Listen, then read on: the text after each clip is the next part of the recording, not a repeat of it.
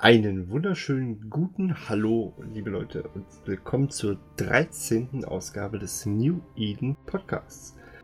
Ja, nicht nur ich bin heute wieder mal dabei, sondern äh, meine geschätzte Kollegin, die Amelie, ist auch wieder mit am Start. Hallo. Ja, und heute haben wir einen Gast da, der sich quasi selbst in den Podcast eingeladen hat. Der hat sich nämlich quasi per E-Mail bei bei mir gemeldet, die ich dann sträflicherweise ignoriert habe, bis er mich dann nochmal auf Facebook angeschrieben hat. Oder? Mhm. Ja. Dafür nochmal, wie gesagt, tut mir echt leid. Normalerweise passiert mir das nicht, dass ich die E-Mails übersehe. Und ja, wir stellen einfach mal vor den guten Max. Hallo Max. Hallo Ibens.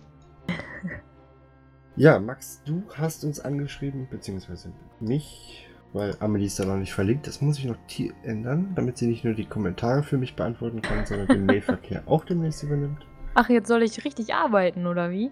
Ja, einfach nicht. Ach. Nein, auf jeden Fall. Ähm, du wolltest uns gerne was über Wurmlöcher erzählen.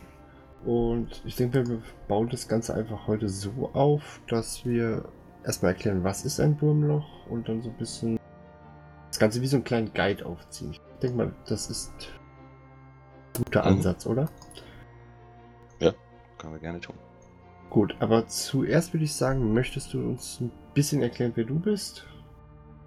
Äh, ja, also ich spiele Eve jetzt seit Mitte 2012 und habe äh, angefangen, bin ziemlich schnell zur Eve University gegangen und habe da erstmal so alles Mögliche gemacht.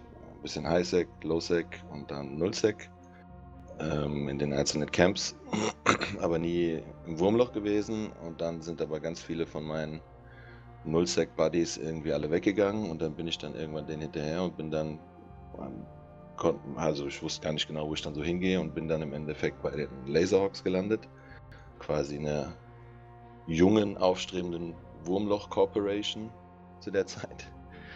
Und ähm, da war ich dann anderthalb Jahre und dann durch, dadurch, dass die äh, mir die personelle Fluktuation hat mir nicht mehr so gefallen, da sind dann Leute gegangen, die cool waren, Leute gekommen, die nicht so cool waren.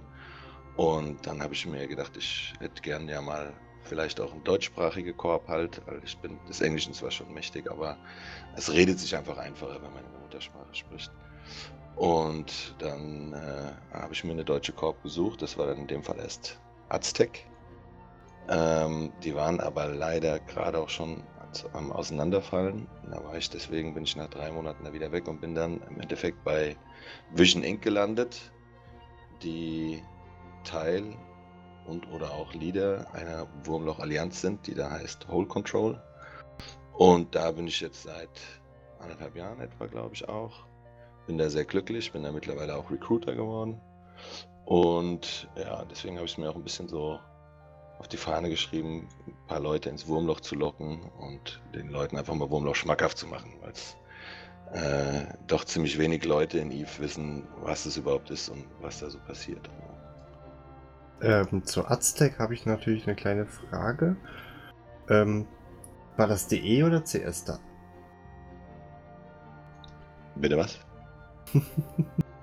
ich musste gerade an die alte Counter-Strike-Map denken, deswegen. Achso. das ist ziemlich lange her bei mir, ja. Ich glaube, Counter-Strike damals nur gespielt, glaube ich, als es äh, noch äh, Half-Life-Mod war. Okay. Aber gut. Wir schweifen ab. Wir schweifen ab, genau. Ähm, ja, ich habe mich mal ganz kurz in einem Wurmloch aufgehalten, einfach äh, nur reingeflogen, ah, so sieht das hier also aus, weil ich unbedingt wissen wollte, wie es da drin aussieht. Was genau ist denn ein Wurmloch? Und jetzt meinen wir natürlich nicht die physikalische Erklärung, hätte ich gesagt, sondern ähm, was wir hier in Eve haben. Kann man das so einfach beschreiben? Ja, also als allererstes muss ich mal sagen, dass man im Prinzip bei Eve zwei Dinge als Wurmlöcher bezeichnet im allgemeinen Sprachgebrauch. Das eine wäre halt, sage ich mal, ähm, diese Signatur, die man ausscannt und dann fliegt man dahin und dann wabert dann vor einem im Space dann so ein Loch rum, so ein bisschen. Äh, und das fungiert ja wie eine Art Sterntor. Also wenn man da durchspringt, dann landet man irgendwo anders. Und dieses Tor an sich nennt man ja auch Wurmloch.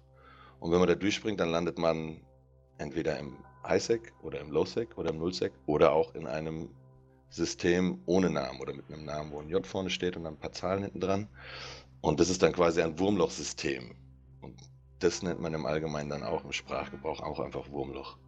Also man kann zwei Sachen mit Wurmloch bezeichnen und man, also ich sag mal, für einen, der jetzt halt äh, nicht genau weiß, wovon er redet, kann man da halt vielleicht auch leicht durcheinander kommen. Ähm, ja. Deswegen wäre ja quasi von mir die Frage, wenn wir echt ein. Gehen wir davon aus, wir haben ein paar Leute, die hier tatsächlich neu sind, die sich vielleicht das Ding anhören. Deswegen halt die Erklärung, was ist denn genau so Wurmloch? Wenn ich das richtig verstanden habe, ist das im Prinzip, gibt es ja auch diese Wurmloch-Systeme. Und das klang für mich immer so ein bisschen so, als wäre es quasi, ich sag jetzt mal, ein Sternsystem neben dem System, was wir normalerweise kennen. Ja, das kann man so sagen. Es ist aber nicht nur eins, sondern es gibt, weiß ich mal, 2000 oder so. Äh, Systeme, 2000 Wurmlochsysteme. Die sind im Prinzip aufgebaut wie normale Sonnensysteme, wie man sie im Known Space kennt, im bekannten Space. Also die haben ganz normal eine Sonne in der Mitte und haben Planeten und haben Monde an den Planeten und so weiter. Aber haben halt noch ein paar andere äh, Parameter im Vergleich zu dem bekannten Space, die es halt ziemlich interessant machen. Also ich sag mal, die bekanntesten, die man so vom Hörensagen kennt, ist zum Beispiel, dass man kein Local hat oder ein Delayed Local. Das heißt, man sieht nicht, wie viele Leute in seinem System sind, außer die schreiben was im Local Chat. Dann ist man doch da eigentlich auch ziemlich inkognito, oder? Mhm. Das ist ja das Geile dabei. Was halt noch, äh, sag ich mal, erstmal jetzt für diese Mechanik ein großer Unterschied ist, man hat halt keine Gates oder sowas, die man anwarpen kann. Das heißt, wenn man in ein Wurmloch reingeht, sollte man seine Bookmarks nicht vergessen, also am besten direkt den Ausgang wieder bookmarken und sollte man einen Scanner dabei haben. Wenn man beides nicht hat, dann hat man halt ein ziemliches Problem, weil dann strandet man da und dann muss man sich entweder selbst die Luft jagen oder im Local um Hilfe bitten und es kann sein, dass man halt stundenlang zu zu irgendeiner Lehre spricht oder dass auch vielleicht 30 Leute einem zuhören und sich kaputt lachen und nichts sagen. Halt. Ja, es ist halt. Du wohnst ja jetzt auch im Wurmloch.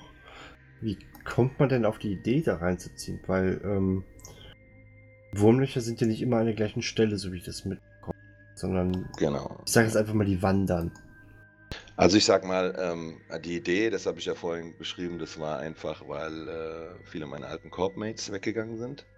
Und dem bin ich dann einfach hinterher gefolgt und da die halt in der Wurmloch-Korb waren, bin ich dann quasi auch da reingegangen. Und aber ich muss auch sagen, ich habe mich direkt in dieses Wurmloch-Kram rein verliebt, ja. Ähm, weil das halt äh, viele Mechaniken hat, die einfach viel cooler sind halt. Unter anderem diese Inkognito und so weiter halt. Aber es ist auch nicht was für jedermann, das muss man sagen, ähm, weil es geht im Allgemeinen langsam. Alleine, dass man halt äh, alle Sachen im Wurmloch auskennen muss im Prinzip, macht die Sache doch erheblich langsamer, als wenn man sagt, okay, ich log mich mal kurz ein. Also so wie ich mir, das Einzige, was mir halt fehlt, ist ein großer Nullsec-Block. Da war ich noch nie dabei, aber ich stelle mir das so vor.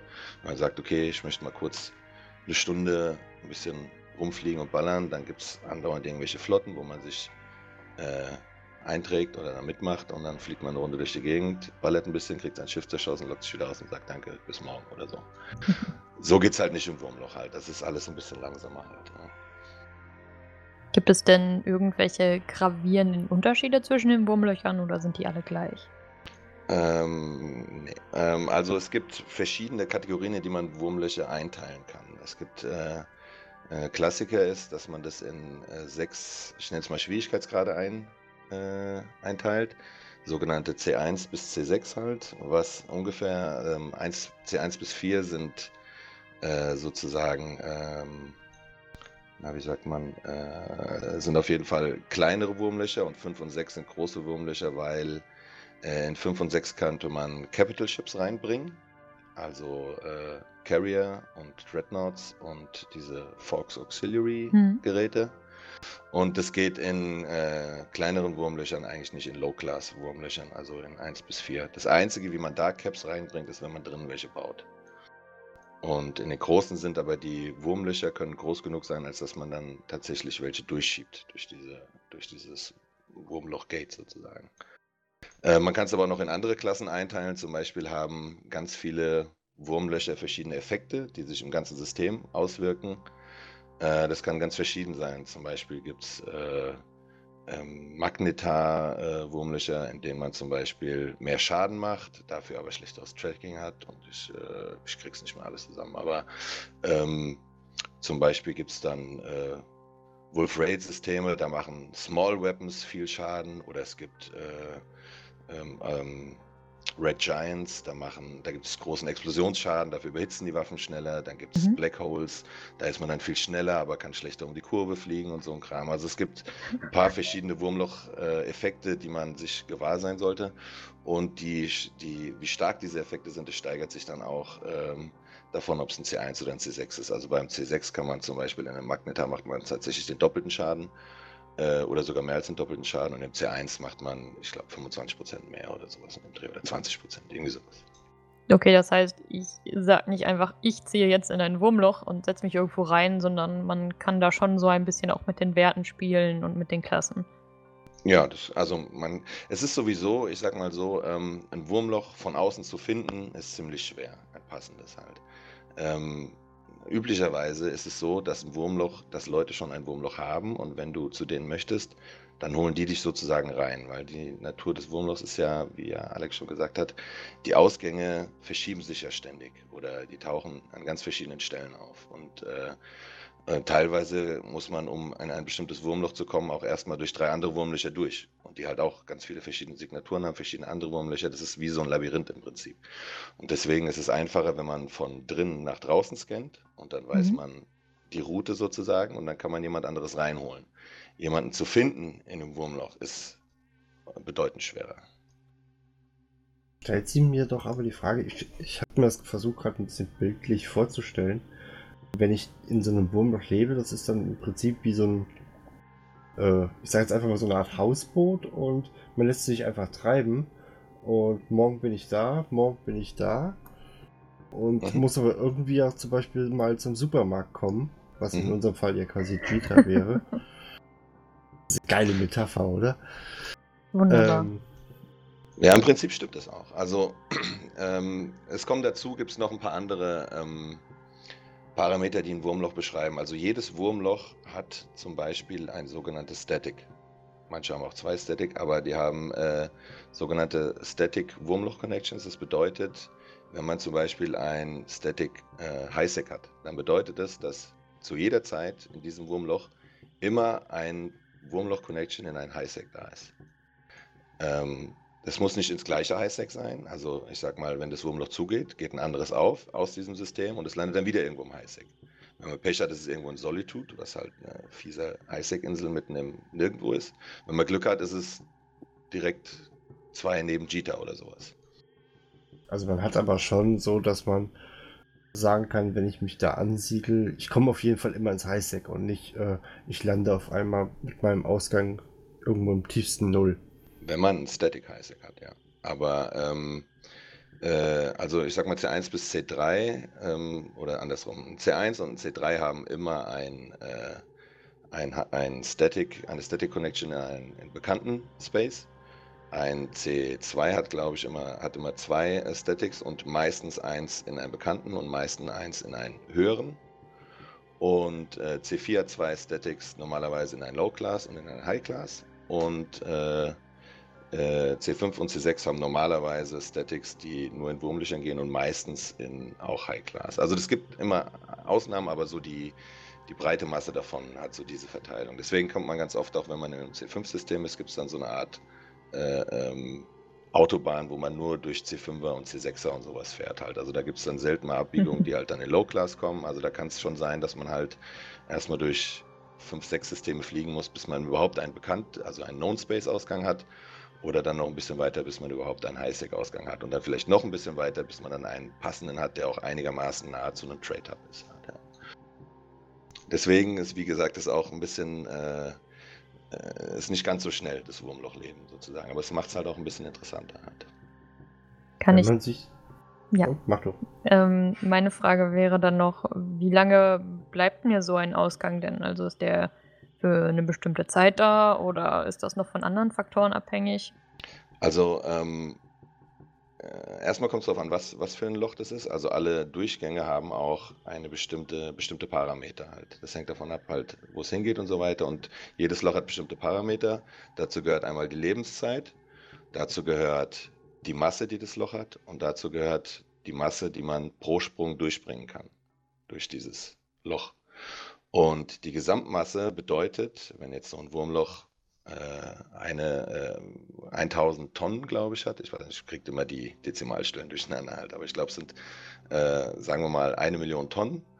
Dann äh, bedeutet das, sobald man mehr als diese eine Million Tonnen durchspringt, dann kollabiert dieses Loch und geht zu. Ich glaube, Kubik sind es. Nee. Nicht? nee, sind Tonnen. Es sind. Tonnen und ich sag mal, üblicherweise haben die Löcher zwischen eine Million Tonnen und drei Millionen Tonnen. Ah, okay. Weil Und- normal so Massen ja immer hier in Kubik angegeben ist. Äh, ja, nee, in dem Fall nicht. Bin schon ruhig, bin schon ruhig.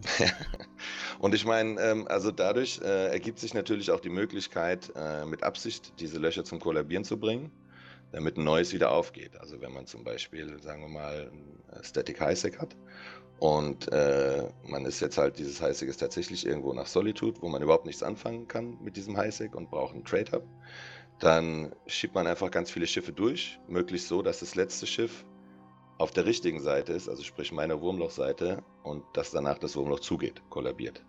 Und dann wartet man eine Minute und dann geht ein neues auf, das erscannt man sich und dann guckt man da raus und schaut, ob das einem passt. Und wenn das einem auch nicht passt, dann kann man wieder ein paar Schiffe durchschicken, bis es wieder kollabiert und dann wartet man aufs nächste. Wie macht ihr da? Also, wie, äh, würdest du jemandem empfehlen, der sich so ein Wurmloch mal anschauen will? Weil das klingt im ersten Moment aber noch relativ sicher. Also, ich kann mir so ein, so ein Ding ausgehen und kann da reinfliegen, weil sehen tut mich ja erstmal keiner.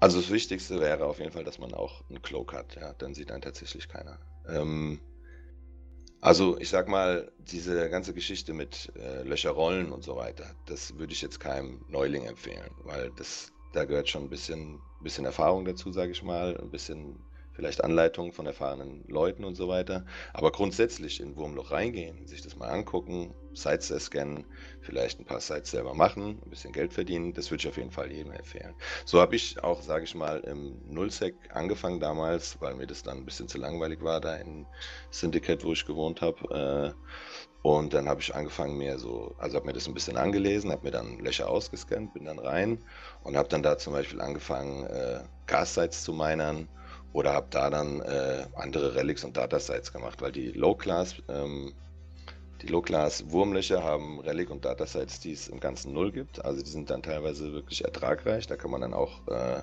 auch seine, keine Ahnung, 80 Millionen pro Site rausholen.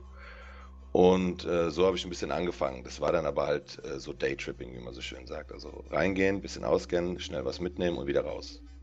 Ähm, und das würde ich auf jeden Fall Neulingen empfehlen. Also ähm, ja, es ist eine gute Geldquelle, es macht Spaß, es ist interessant und es ist immer mal was anderes halt. Ja. Ist das denn dann. Mit dem sicher, Äh, das ist natürlich so eine Sache. Also ja. wollte ich gerade sagen, das ist dann. Ähm, also, wie gesagt, es gibt Wurmlöcher sind ja nicht ohne Grund. Äh, das dann, da schippert ja nicht ohne Grund ni- nicht jeder drin rum. So. Wie ist das denn da überhaupt? Hat man, äh, kann es dir echt passieren, ich fliege das Wurmloch rein und ähm, da wohnen schon welche drin? Also passiert sowas einem eher häufiger oder ist es meistens so, dass die Dinger in Anführungsstrichen leer sind? Ja, die einen sagen so, die anderen sagen so. Es ist äh, schwer zu sagen. Es gibt Leute, die behaupten halt, ich finde überhaupt kein freies Wurmloch mehr. Leute, die sich eins suchen, üblicherweise halt, weil mittlerweile in ganz vielen Wurmlöchern halt jetzt auch Zitadellen stehen. Wobei man da auch nie weiß, sind die überhaupt noch bewohnt oder wohnt da halt keiner drin.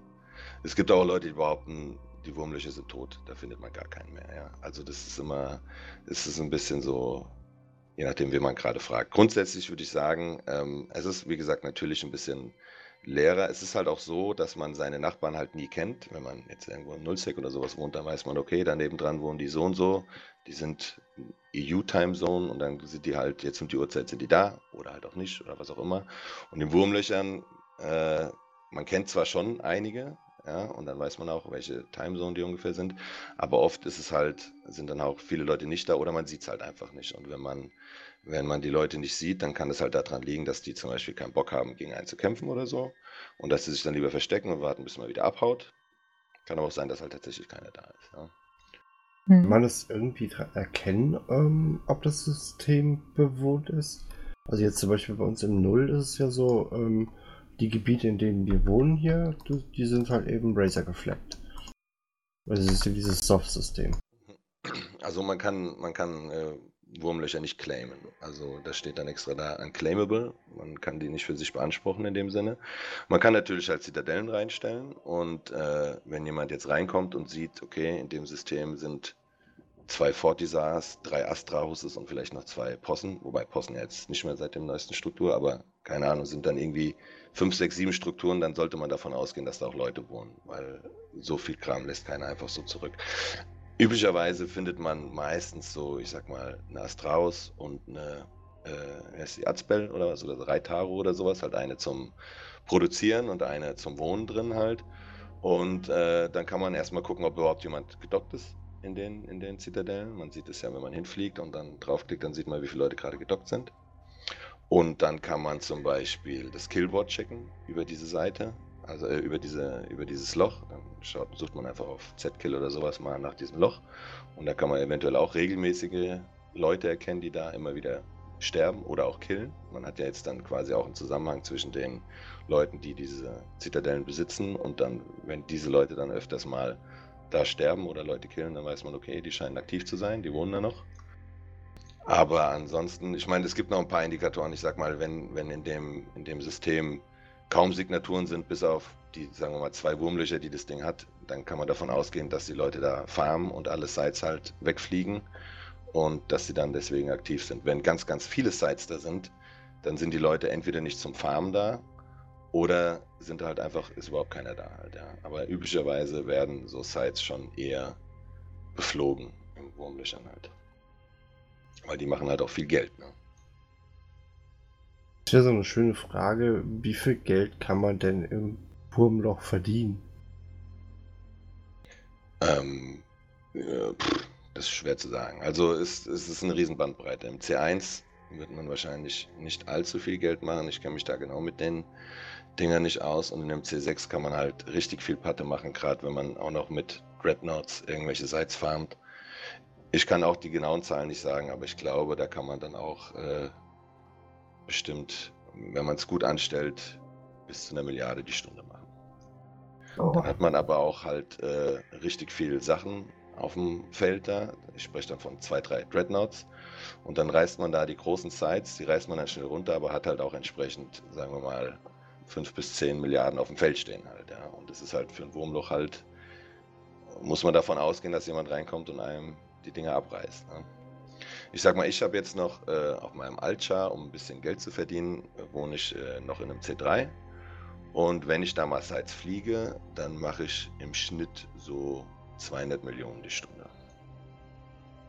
Ist auf jeden Fall nicht verkehrt. Ja. Und das mache ich dann halt äh, mit einer Rattlesnake. Also die kostet dann zwar auch fast eine Milliarde, aber man kann ja halt gewisse Vorkehrungen treffen, dass man einigermaßen sicher ist. Also ich habe jetzt auch schon, ich wohne jetzt glaube ich drei Jahre oder sowas da und bin glaube ich zweimal abgerissen worden oder sowas in dem Dreh. Und es waren halt auch immer sag mal, Nachlässigkeit. Man hat halt nicht immer Lust. Also wenn man das Ding ganz sicher machen will, dann stellt man entweder Scouts an alle Wurmlöcher, die man natürlich vorausgescannt hat, oder rollt am besten alle Löcher weg bis auf das Static. Und das Static kann man sogar zulassen, wenn man das möchte.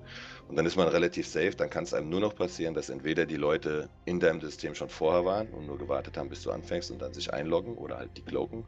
Oder dir kann es passieren, dass einer zufällig direkt in dich reinrollt, also dass dessen Static bei dir rein aufgeht und die Leute schlau genug sind und schnell genug sind, um dich zu erwischen. Dann müssen die aber meist schon ähm, auf der Jagd sein, sage ich mal, was halt äh, auch dann wieder nur die PvP-orientierten ähm, Wurmloch-Korps machen halt.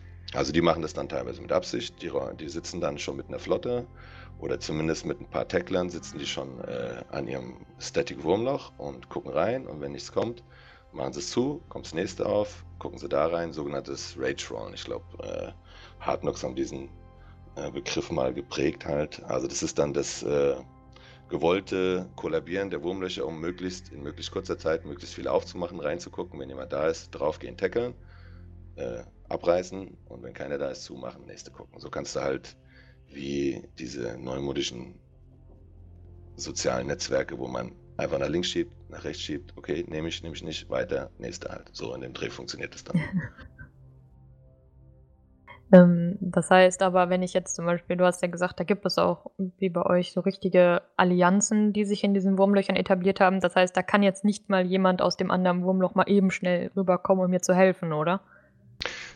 Ja, deswegen gibt es eigentlich kaum Allianzen. Wir sind da, glaube ich, ziemlich allein oder relativ allein, eben wegen diesem, was du halt sagst. Also ähm, wir haben jetzt ähm, verschiedene Corporations, die halt alle in verschiedenen Wurmlöchern leben.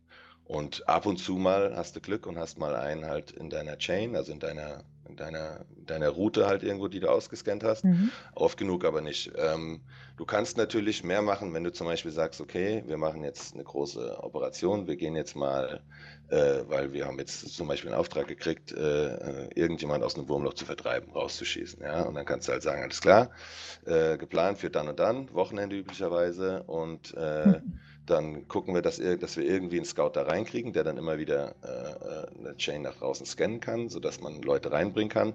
Und so kann man dann von, von dem bekannten Space aus, immer wenn man diese Route halt hat, kann man halt dann auch den Rest der Allianz mit reinbringen halt. Ja.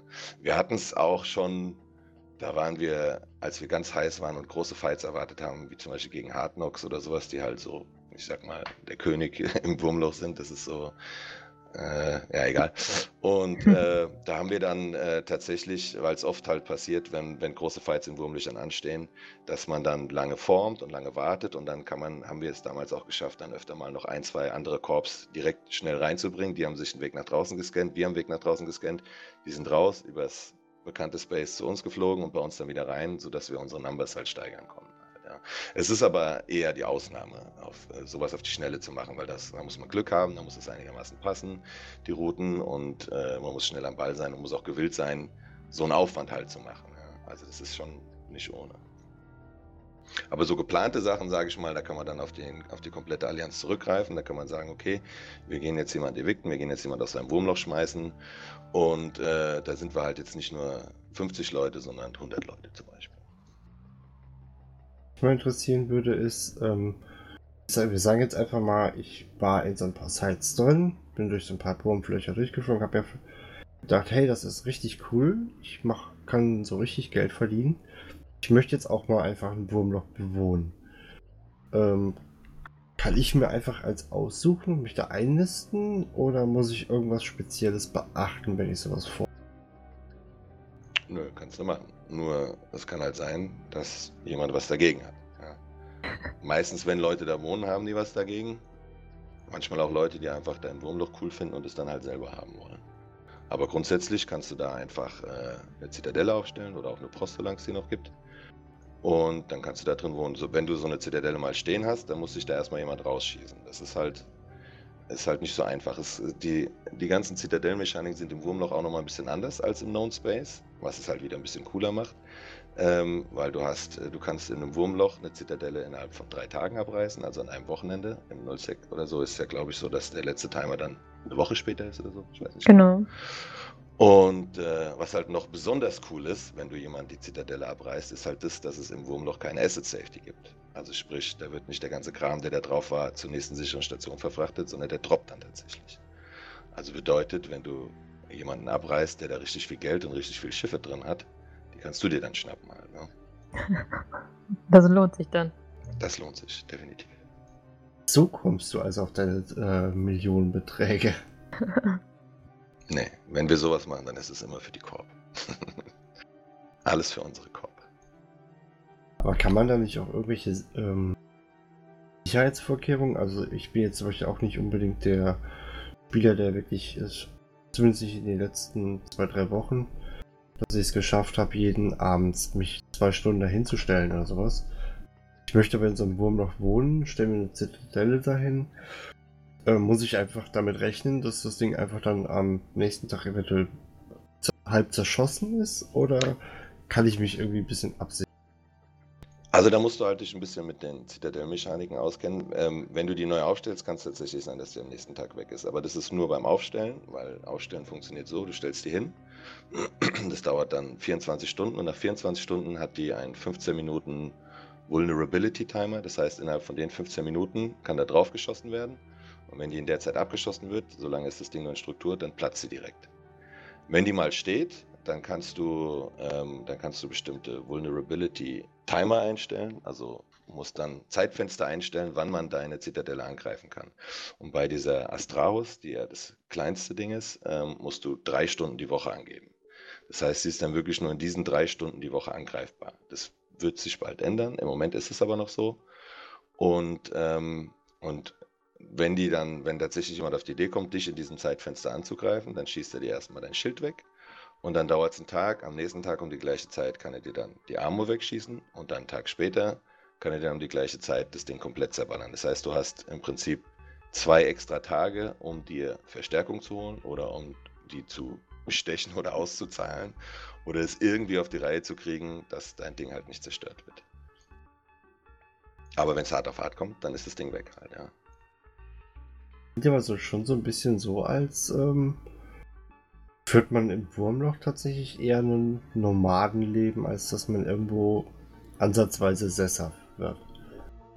Nee, das würde ich so nicht sagen. Also, ähm, es ist sogar oft so, dass Wurmloch Corporations ein bisschen enger zusammen sind, würde ich eher behaupten, weil du halt einfach ein bisschen mehr machen musst. Du kannst halt nicht irgendeine blöde F1-Drohne sein, die ab und zu sich mal äh, irgendwo bei einer Flotte mitfliegt oder sowas, sondern du musst ja im Prinzip musst ein bisschen mehr arbeiten auch für dein Geld halt. Ich, klar, es gibt immer Leute, die mehr machen als andere.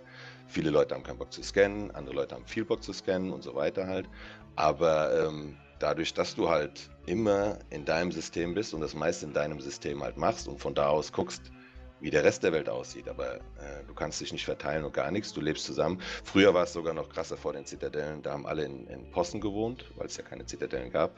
Und dann musstest du dir auch deine Hangare und alles teilen. Ja? Da haben dann immer, keine Ahnung, fünf Leute in der Post gewohnt und die mussten dann quasi alles teilen. Ja? Das äh, ist mittlerweile jetzt ein bisschen besser natürlich geworden durch die Zitadellen, ein bisschen einfacher. Manche Leute vermissen das auch, den alten Kram. Aber dadurch, dass du halt so eng beieinander bist und äh, du musst ja auch dann, ich sag mal, im, im Härtefall musst du dein, dein, äh, deine Heimat halt äh, auf, auf Biegen und Brechen beschützen, weil es kann halt sein, dass danach alles weg ist. Ja? Also wie gesagt, es ist nicht wie im Null, wo du sagst, okay, scheiß drauf, lass sie uns wegballern, mein Zeug landet nachher sowieso im Low-Sec irgendwo, sondern da geht es dann um alles halt, ja. Ja, also ich bin ehrlich gesagt, also mich ist jetzt noch nicht so wirklich von den Vorteilen des. Äh ich stelle mir das sehr reizvoll vor, weil äh, in meinem Kopf ist das so ein bisschen wie Lotto spielen, weil du weißt nie, wo du reinguckst, ob du jetzt, sag ich mal, dadurch vielleicht dann alles verlieren könntest oder ob du irgendwie was gewinnst, weil du was wegschießt. Irgendwie so scheint sich das in meinem Kopf zu etablieren. Es ist definitiv interessanter. Es ist, wie gesagt, nicht was für jeden Mann. Ich meine, äh, für jedermann, wenn du, wenn du sagst, die Vorteile hast du nicht erkannt, Alex, dann hast du halt auch noch nicht das Geld gesehen, was du zum Beispiel da machen kannst. ja. Einmal. Aber auch äh, gerade, äh, wie halt Amelie sagt, die, das Interessante, weil du immer wieder neue Nachbarn hast, weil du immer wieder äh, neue Gegebenheiten hast. Zum Beispiel haben, ist es bei uns auch so, ähm, zwecks Content haben wir, sind wir jetzt neuerdings in ein C2 gezogen, was ein äh, Static C5 und ein äh, ein Nullsec hat.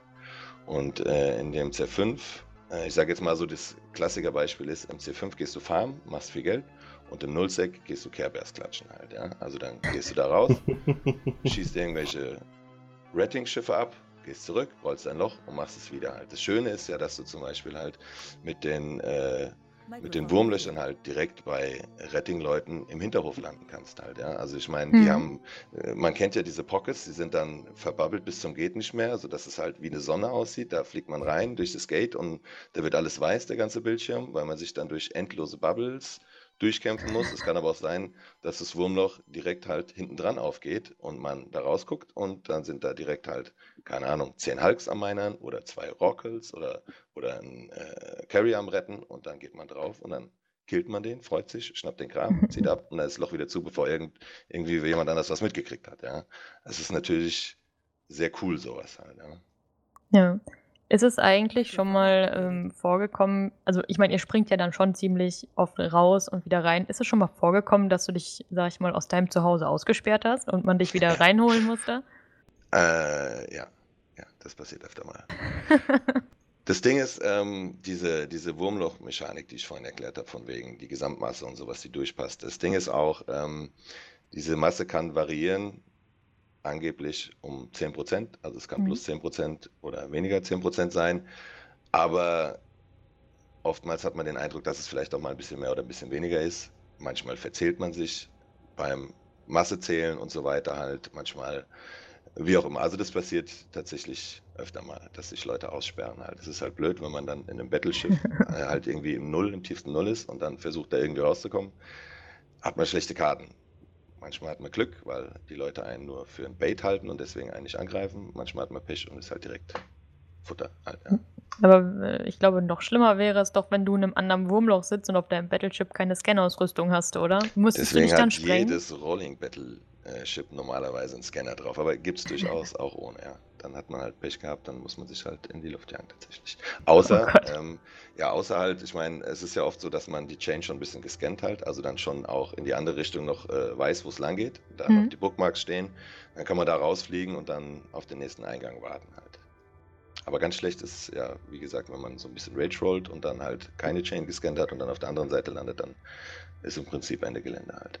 Normalerweise jagt man sich in die Luft, wenn man mit einem ganz teuren Schiff, also früher, als wir noch äh, in einem, in einem High-Class äh, gelebt haben, da haben wir mit äh, Carriern oder mit Dreadnoughts gerollt.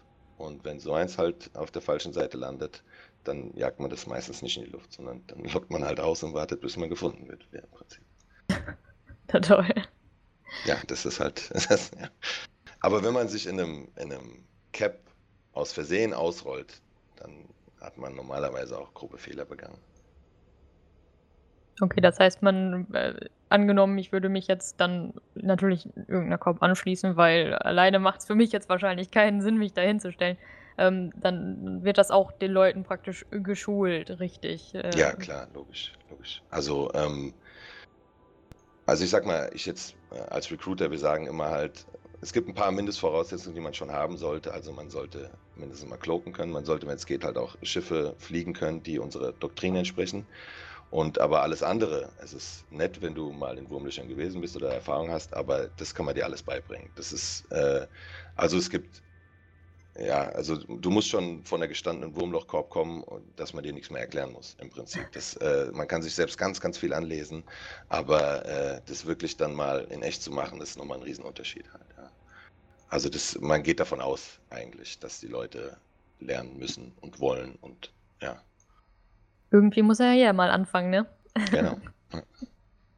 Und es ist auch so, dass das äh, jeder es auch ein bisschen anders macht halt. Also ich meine, äh, jeder kennt die Mechanik und im Grunde genommen weiß man es, aber die einen rollen äh, mit Battleships, die anderen rollen damit. Äh, dann manche machen die Rage-Rollen so, dass man halt äh, nur ein Loch aufmacht, andere machen es so, dass die halt, keine Ahnung, ein, zwei Löcher äh, entlang scannen oder sowas halt. Und es gibt auch viele, die halt einfach, also ich sage jetzt mal ganz dreist, wir sind richtig gut, ja, sage ich mal ganz dreist. Ähm, aber es gibt ganz viele, die einfach nicht so gut sind und äh, die dann halt ein bisschen mehr auf Ankommen machen oder üblicherweise, sage ich mal, ähm, äh, Nullsec-Leute, die mittlerweile so schlau sind, dass sie Wurmlöcher erkennen und die versuchen zuzumachen. äh, ja, das ist, ich sag mal, das ist jetzt auch eher erst seit, seit dieser ähm, Cap Force Protection genervt wurde. Ich weiß jetzt ein bisschen viel Fremdwort, aber seit diese, diese, seit das eingeführt wurde, dass man mit Caps nicht mehr durch die ganze Galaxie springen kann in kürzester Zeit, sind ja auch die ganzen Nullsec-Allianzen ein bisschen aufmerksamer geworden auf die Wurmlöcher, weil das halt immer noch eine Möglichkeit ist, ziemlich schnell von einem Ende der, des Universums ans andere zu kommen halt. Und dadurch ist ein bisschen mehr diese Wurmlöcher halt in den Fokus gekommen und dadurch haben auch ein bisschen mehr Leute jetzt überhaupt eine Idee davon, was überhaupt ein Wurmloch ist und was man damit machen kann, dass man die auch kaputt machen kann mit Absicht. Und dann machen es üblicherweise, äh, wenn es nicht die ganz schlauen Retter sind, dann schmeißen die einfach die ganze Zeit Schiffe durch, bis halt kaputt geht und dann landen halt öfter mal Schiffe auf deiner Seite und dann, ich hatte auch schon Leute in meinem Farmloch, ein Typ, der war halt dann sogar nett, der ist dann ausgestiegen, hat gesagt, hier ist Geschenk und hat sich in die Luft gejagt und ich habe dann sein Schiff mitgenommen halt, ja. Also, fand ich nett, ja. Das ist, ja, wobei es gibt als, wenn du beim Ratten bist, nichts Schlimmeres, wie wenn plötzlich so ein Wurmloch auftaucht und um dich rum stehen auf einmal 20 Leute. Es kommt drauf an, wer du halt bist. Ne? Deswegen, das sind halt die Vorteile auch aus dem Wurmloch. Wenn du einer der 20 Leute bist, ist das eigentlich ganz geil. Ja gut, okay. Wenn ich auf der Gewinnerseite stehe, ist das wahrscheinlich immer geil, ne? Ja, ja. so viel zu denen, du hast noch nicht verstanden, was der Vorteil von so einem Wurmloch ist. ich muss sagen, äh, ich habe jetzt immer so die, das Gefühl gehabt, da, man muss auf sehr, sehr viel achten und ich habe nicht in mein Zuhause ist nicht in dem Sinne an einem Punkt, wo ich es immer wieder finde. So ein bisschen so, das ist jetzt hier meine Gegend, mein Block und. Äh, da musste ich auch gerade dran denken. Ja, mit Blumentopf und so. Nein. Es ist, es ist tatsächlich so, in dem Sinne, also du hast halt, ich sag mal, eine, eine stärkere Verbundenheit, behaupte ich jetzt einfach mal, zu deinem System selber, weil du halt da drin immer bist. Da fängst du, beginnst du deinen Tagesbeginn und da beendest du den.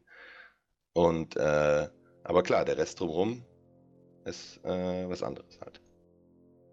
Das hier ist quasi so, ich fühle mich irgendwie so, so quasi so, das hier ist mein Zuhause, das ist die Gegend, wo ich wohne. Und bei dem Wurmloch stelle ich mir das immer so ein bisschen so vor, das ist wie das eine System hier und alles um mich herum ändert sich jeden Tag. Und ich kann mich jeden Tag, habe ich eine neue Karte auf. Das ist richtig und es gibt Leute, die mögen das. Ne? Wäre für Alex doch eigentlich auch ganz praktisch, oder nicht? Ich meine, da könntest du noch mehr über verschiedene Sachen berichten. ja, das vielleicht, aber äh, ich wäre wahrscheinlich so schusselig, dass ich nochmal Schiffe verlieren würde. Ja, das stimmt. Das kann sein, ist zweitens aber nicht so schlimm, weil du auch mehr Geld hast, die neue Schiffe wieder zu holen halt, ne? Also. Es sei denn, er sperrt sich permanent aus. Ja, das glaube ich wahrscheinlich am meisten. Das ist das Problem. Also ich sag mal, bei mir ist, also in meinem Farmloch ist auch so, ich habe da halt, äh, ich glaube, drei oder vier Charakters drin halt. Also ich habe mir dann, ich habe dann noch äh, Alpha-Klone drin, die zur Not mir einen Ausgang scannen können und so. Also ich habe halt, falls ich mich selber mal ausclose, ja, dann habe ich noch einen anderen Char, der mir wieder ein neues Ding suchen kann. Und selbst wenn der draußen bleibt, habe ich immer noch einen, der mir dann nochmal meinen Nullzecker scannen kann. Da muss man halt dann natürlich vorsichtig sein. Aber ich habe, insofern bin ich relativ sicher, dass ich da mein, mein Ding wiederfinde. Halt, ja. Ist das, das, ist, das kann man ja mit Alphas auch machen. Also das muss man mhm. ja tatsächlich nicht äh, sich jetzt sieben Accounts offen halten oder so. Ähm, ist, ist das eigentlich so? Also ich war nur einmal kurz im Wurmloch, aber mir wurde da irgendwie auch so, in Anführungszeichen, beigebracht, dass man im Wurmloch äh, so gefühlt auch ein bisschen mehr zusammenarbeiten muss, eben dadurch, dass es halt mehr Gefahren gibt jetzt als in anderen äh, Gebieten von New Eden. Würdest ja. du das so bestätigen? Mhm. Das ist also, ich denke, das ist definitiv so. Alleine die Geschichte mit dem Scannen. Also üblicherweise hat man immer eine Chain offen, wo man einen Known Space Ausgang hat oder man ist dabei einzuscannen.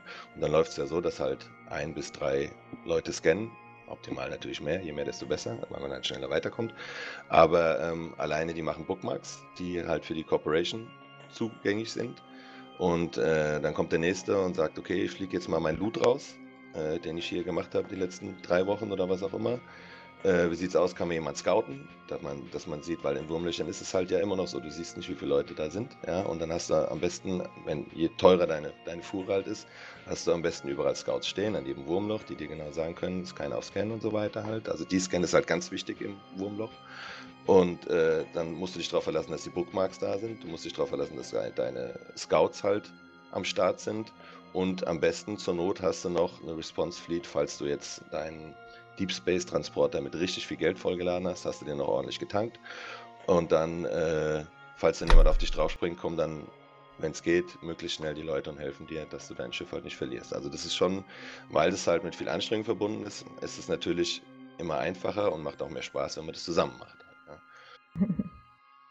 Das wollte ich nämlich eben schon fragen. Wie ist es denn eigentlich dann, ähm, sag mal, wenn ihr jetzt das äh, scannt, also hier von Relic oder Datasites das Zeug, das ist ja nun mal relativ äh, noch relativ klein, das kriegt man von mir aus auch mit einer Zero oder so rausgeflogen. Also selbst ein 200, 300 Millionen, kriegst du mit einer Astero, mit der wahrscheinlich relativ sicher bist, ja raus.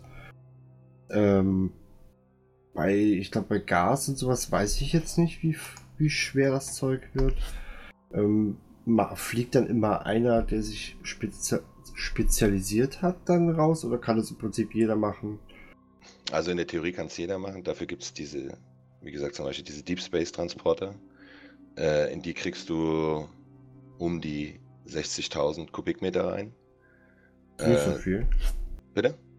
Ist aber jetzt nicht besonders viel. Doch, doch, das ist viel. ähm, äh, deine Astero fast 500 oder so. Naja, aber eine Etheron, wenn ich die einigermaßen geskillt habe, die auch locker. Nee.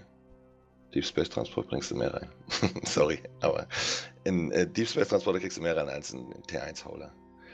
Ähm, was, das Einzige, was noch mehr, was größer wäre, wäre ein Orca oder ein Frachter. Ich glaube, die will ich im Wurmloch nicht fliegen. ja, doch, machst du auch. Wenn du halt, wenn du halt entsprechend, äh, du musst halt natürlich auch passende Wurmlöcher haben halt, weil Frachter kriegst du nicht überall durch.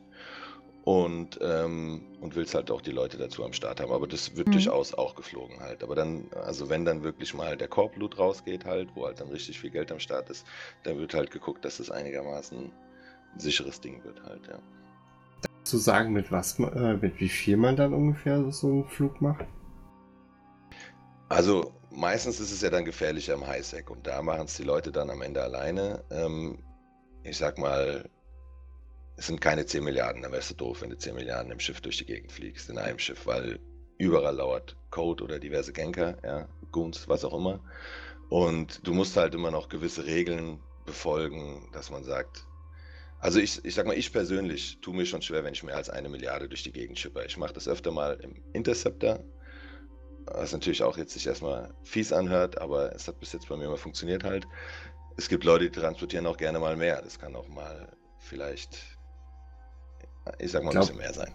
Ich glaube, bei den aber, so grundsätzlich muss man, ja, aber grundsätzlich muss man halt die ganz normalen äh, äh Regeln beachten, die jeder andere ISEC-Bewohner auch beachtet halt. Also, dass du halt in einem Frachter, selbst wenn er gut getankt ist, kannst du halt immer erwischt werden. Ja? Im, Im Deep Space Transport bist du, hast du eher Chancen noch abzuhauen halt, aber solange diese Bump-Mechanik noch nicht geändert wurde, was ja, glaube ich, auch machen wollen, irgendwie, dass du spätestens nach drei Minuten oder was im Warp gehst. Solange das nicht gemacht ist, bist du halt hilflos ausgeliefert und wenn dein Schiff halt 10 Milliarden geladen hast, dann wirst du nicht in Jita ankommen. Das ist mal nicht Fakt, aber die Chancen sind nicht besonders hoch. Wobei, ich habe gehört, äh, die Goons spezialisieren sich im Moment auf Mining-Schiffe. ja, gut, soweit. Also ich bin mir nicht sicher, ob die sich überhaupt spezialisieren. Das ist ja so eine Riesenmasse, die da wird es verschiedenste Interessengruppen geben halt. Also, ja, da hast du auch, glaube ich, auch den bestimmt diesen Post in der Facebook-Gruppe gesehen, wo sie dann äh, diese Mining-Flotte im Highsec auseinandergenommen haben. Ja, das machen die ja immer wieder, oder die machen ja auch immer mal wieder ihre Ice Interdiction Dingsies oder wie sich das nennt halt, oder Burn Jeter. Ich meine, die Goons nehmen halt viel auseinander, sind halt auch viele Leute, ja. Aber ich würde jetzt an deiner Stelle nicht empfehlen, ähm, im teuren Frachter durch die Gegend zu fliegen, weil du denkst, dass die Goons gerade nur auf Mining-Schiffe gehen, sag ich mal. Das war auch mehr so ein Scherz. Ja. So richtig hast du mich aber immer noch nicht überzeugt, muss ich sagen. Also jetzt Bist du heute aber auch nörgelig.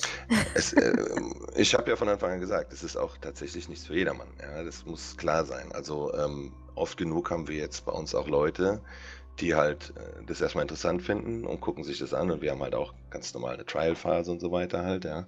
Und die gucken sich das an und sagen dann, ey, bei aller Liebe, ihr seid ja echt nett und so, aber das ist mir zu langweilig oder das ist mir zu dröge oder das ist mir mit dem Scannen ist mir nichts oder das ist mir. Es sind halt, äh, es gibt halt noch andere Faktoren, die halt zum Beispiel cool dabei sind. Ich sag mal, warum ich zum Beispiel Wurmloch halt auch liebe. Sind es zum Beispiel, du bist halt nicht in einem Nullsec-Block, ja. Du Du, du machst, ich sag mal, bestenfalls sind so Kämpfe, wenn die richtig, richtig groß sind im Nullsec, äh, im, im Wurmloch, dann sind es vielleicht 100 gegen 100, sowas in dem Dreh. Ja. Das ist aber eher eine ganz große Seltenheit. Üblicherweise ist es, ich sag mal, Small Gang, so fünf Leute, zehn Leute. Wir sind ja schon eine eher große Korb und wenn wir mit 15 Leuten auf Leute draufspringen, da haben wenige was dagegen zu setzen. Ja. Also das findet eher im, im kleineren Rahmen statt. Dafür mit teureren Schiffen, mit denen du mehr Sachen machen kannst, interessantere Sachen machen kannst. Ich meine, dieses mit dem Teuer ist halt auch nicht nur Angeberei oder sowas, weil wir das Geld haben, sondern du musst halt, du, du bist ja bestimmten Beschränkungen, äh, äh, äh, siehst du dich ja gegenüber, dass du nur bestimmte Masse zum Beispiel durch Löcher bringen kannst, dass du halt einfach nicht viele, so viele Leute hast. Und da probierst du halt in deine Flotte so viel Bums wie möglich reinzukriegen, ja, weil du probierst halt alles rauszuholen aus der Manpower und aus der Masse, die du halt nur bringen kannst, ja. Und dementsprechend sind die Schiffe halt auch ein bisschen teurer als die normalen Nullsec-Schiffe, sage ich mal. Aber du bist auch darauf angewiesen, genauer zu fliegen. Ähm, du musst halt, du musst halt auch oft mal selbst denken. Ja, es gibt schon Situationen, wo einfach nur geankert wird, aber es gibt auch Situationen, wo halt jeder ein bisschen selber nachdenken muss und gucken muss, was er macht und so weiter halt. Es ist halt du kannst es halt das eine mögen oder kannst das andere mögen. Manche sagen halt, oh geil, ich lege mich zurück, äh, futter meine Chips und drücke dann immer nur F1 äh, auf das, was der FC sagt, ja. Oder du sagst halt, okay, wir roamen jetzt mal da mal schnell durch oder wir, wir jagen jetzt mal Leute im Wurmloch, wir stalken Leute im Wurmloch und so weiter. Es ist halt, es ist halt schwieriger, aber auch meiner Meinung nach ein bisschen mehr rewarding. Also du hast am Ende, du, du fühlst dich am Ende geiler, weil du mehr dafür dein äh, Shit halt gearbeitet hast, sozusagen. Ja. Mhm. Dann, so, ich sag mal ähnlich wie beim Sport, wenn du dann viel machst und dann die Endorphine freigesetzt werden und so weiter, und dann hast du einfach ein größeres Glücksgefühl, weil du merkst, wow, jetzt habe ich was Geiles gemacht, jetzt habe ich was geleistet. Das war richtig cool. Ja. Das geht mir beim Podcast machen immer so. Ja, das, das, ist dein Wurmloch. Das glaube ich dir sogar. Ja, das ist mein Wurmloch, genau. Ähm, wie ist das denn, wenn man jetzt, äh, wir haben von den unseren Zuhörern sagt jemand, ey, das klingt jetzt so geil, was der Max da erzählt. Ich würde mir das mal gerne angucken. Hat er auch recht. ähm, geht, geht, sowas? Das kann man sich bei euch irgendwie melden und ähm, kann sich das dann mal angucken oder äh, Also du kannst, du kannst dich ganz normal bei uns bewerben, ja. Also ähm, äh, ich sag mal immer, wenn ich Bewerbungsgespräche führe, ein paar Sachen müssen halt schon erfüllt sein. Also du solltest, wenn es geht, Schiffe unserer Doktrin fliegen. Also du solltest, wenn möglich, T3-Schiffe fliegen können. Ähm, du solltest Bock haben, auch dich einzubringen. Also du musst dann auch scannen. Das muss jeder halt irgendwie, ja. Und ansonsten beibringen tun wir dir alles. Und äh, ja, und dann kannst du dich ganz normal bei uns bewerben und dann Oh, da kommt gerade einer rein in mein Wohnloch. Ähm, und, und, dann, ähm, äh, ja, du bewirbst dich ganz normal bei uns und dann sprechen wir mal auf dem TS miteinander und checken mal ab, ob wir ungefähr die gleichen Vorstellungen haben von dem Kram und so weiter. Und wenn du dann Bock hast, dann kommst du bei uns in die Cop und dann hast du eine Trial-Phase. Das heißt, du kannst halt nur nicht auf unsere Fortisa, sage ich mal, du darfst keine Caps reinbringen, äh, weil das ist halt immer noch eine Gefahr, wenn halt Leute einfach kommen und schon irgendwelche Capital Chips, also ich meine, gut, mittlerweile können wir eh keine Caps mehr reinbringen, die müsste man mittlerweile bauen, wenn wir jetzt im C2 wohnen. Aber es gibt so ein paar Sachen halt, dass du halt noch nicht überall reinkommst, weil äh, es halt einfach ein bisschen enger ist äh, beim Wurmlöchern, du kannst halt auch einfach mehr verlieren. Aber dann bist du ganz normal Trial bei uns und wenn wir dann gucken wir nach einer gewissen Zeit und dann sagen wir hier, wir finden dich cool und du sagst, ja, ich finde dich auch cool, ich habe Bock hier zu bleiben und dann bist du bei uns. Kein Ding. Halt, ja. Das ist ganz normaler Bewerbungsprozess halt. Ja. Aber mal so ich sag jetzt mal, auf eine, äh, auf eine Runde ins Wurmloch gucken, so Schnupperpraktikum quasi, so, das macht ihr also, nicht. Wir machen das nicht. Es gab mal, glaube ich, also wir machen, wir machen tatsächlich äh, ab und zu machen wir auch so offene Fleets, aber das ist in letzter Zeit wieder ein bisschen weniger geworden, aber das wird hoffentlich bald wieder ein bisschen mehr werden. Es gibt immer mal äh, offene Flotten. Wir selber machen die jetzt nicht, aber es gibt noch einen Channel, ich glaube, Wurmlochleben, ich bin mir jetzt nicht ganz sicher. Und äh, Wurmholz, äh, Wurmlöcher oder Wurmholz for Noobs gibt es ja auch noch. Ja, also es gibt durchaus auch äh, äh, Gruppen, die sowas eher machen. Es gibt natürlich die Eve Uni, wo jeder das probieren kann. Ähm, es ist eher schwierig. Also erstens sind wir kein Reisebüro, ja, also äh, wo, die, wo die Leute halt reingucken können mal. Ähm, und zweitens ist halt auch immer noch ein bisschen Security mit dabei verbunden halt. Ne? Man muss halt äh, immer gucken, dass man einigermaßen seine Bude sauber hält halt. Äh, wenn zu viele Spice drin sind, ist natürlich im Wurmloch immer gefährlicher.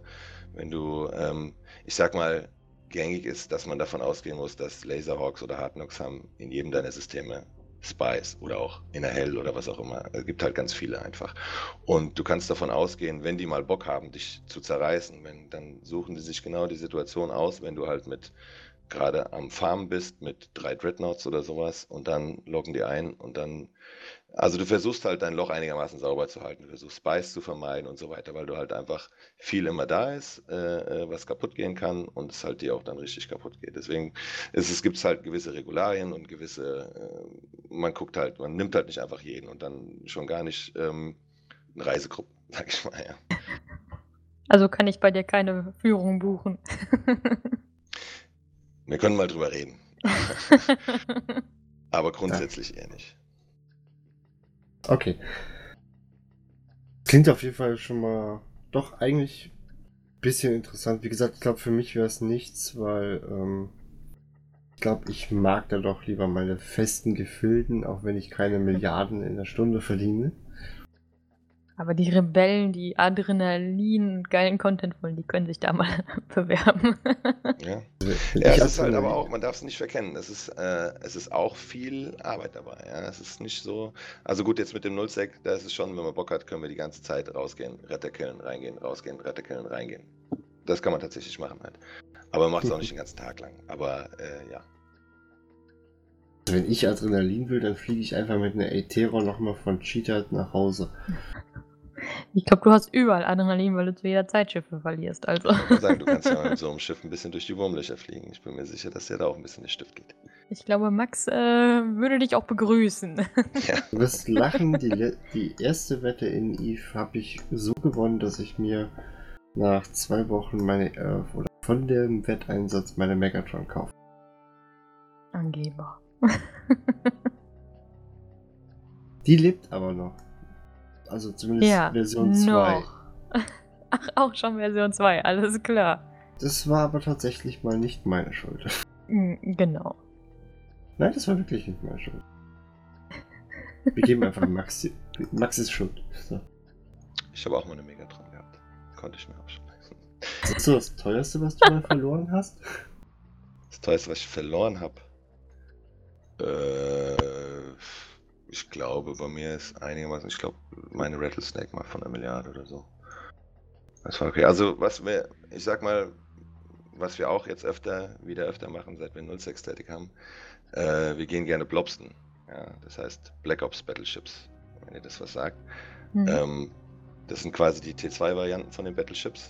Und äh, das ist eine meiner Lieblingsbeschäftigungen. Ich finde das richtig geil. Das funktioniert halt so: Du hast ein paar Hunter, die fliegen dann durchs Nullsec und wenn die dann irgendwas finden, was sich lohnt zu droppen halt, dann äh, tackeln die dieses Schiff und dann reißen die ein sogenanntes Covert Sino auf. Das heißt, du kannst es nicht mal von einem systemweiten Sino Jammer sind die nicht betroffen.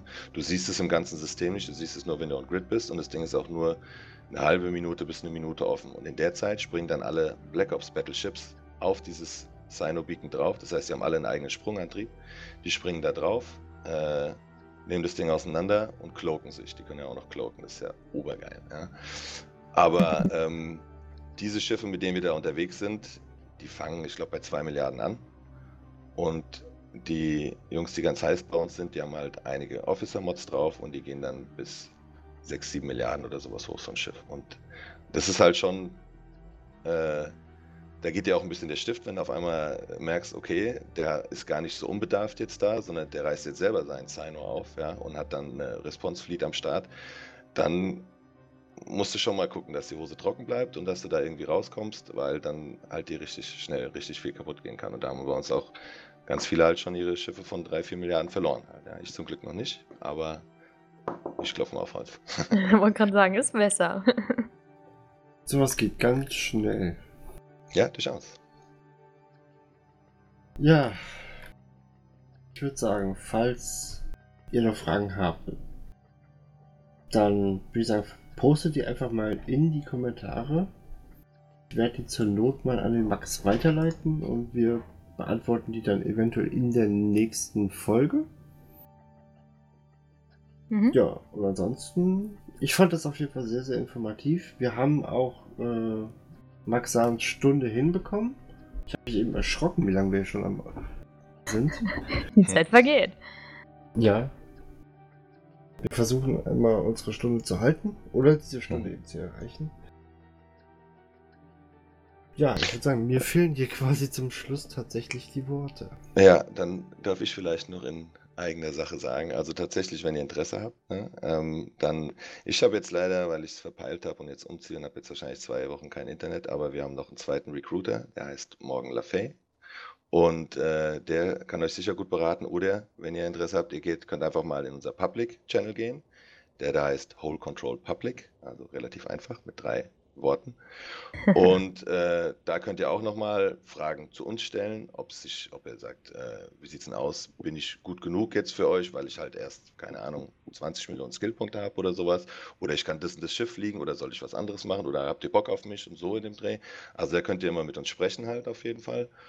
Und äh, ja, also ich würde mich, ich freue mich äh, immer über neue Leute halt. Und äh, ja, wenn ihr Interesse habt, wäre schön, wenn ihr mal vorbeischaut.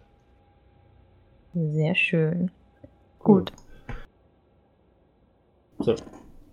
Amelie, Ja, soll ich mich heute zuerst verabschieden wieder und du machst das Schlusswort? N- Ach, du machst doch so schöne Schlusswörter, dann äh, würde ich sagen, ich verabschiede mich zuerst. Äh, Max, es hat mich sehr, sehr gefreut, dass du hier warst und uns mal ein bisschen die andere Seite von Eve gezeigt hast, von denen ja viele vielleicht überhaupt keine Ahnung haben.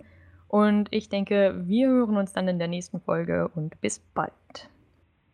Ja, ich würde sagen, macht's Mich gut. jetzt Und auch gefreut. Vielen Dank, dass ich da sein durfte. ja. und wir verziehen uns jetzt in die unendlichen We- Weiten des Lochs. Tschüss. Ciao.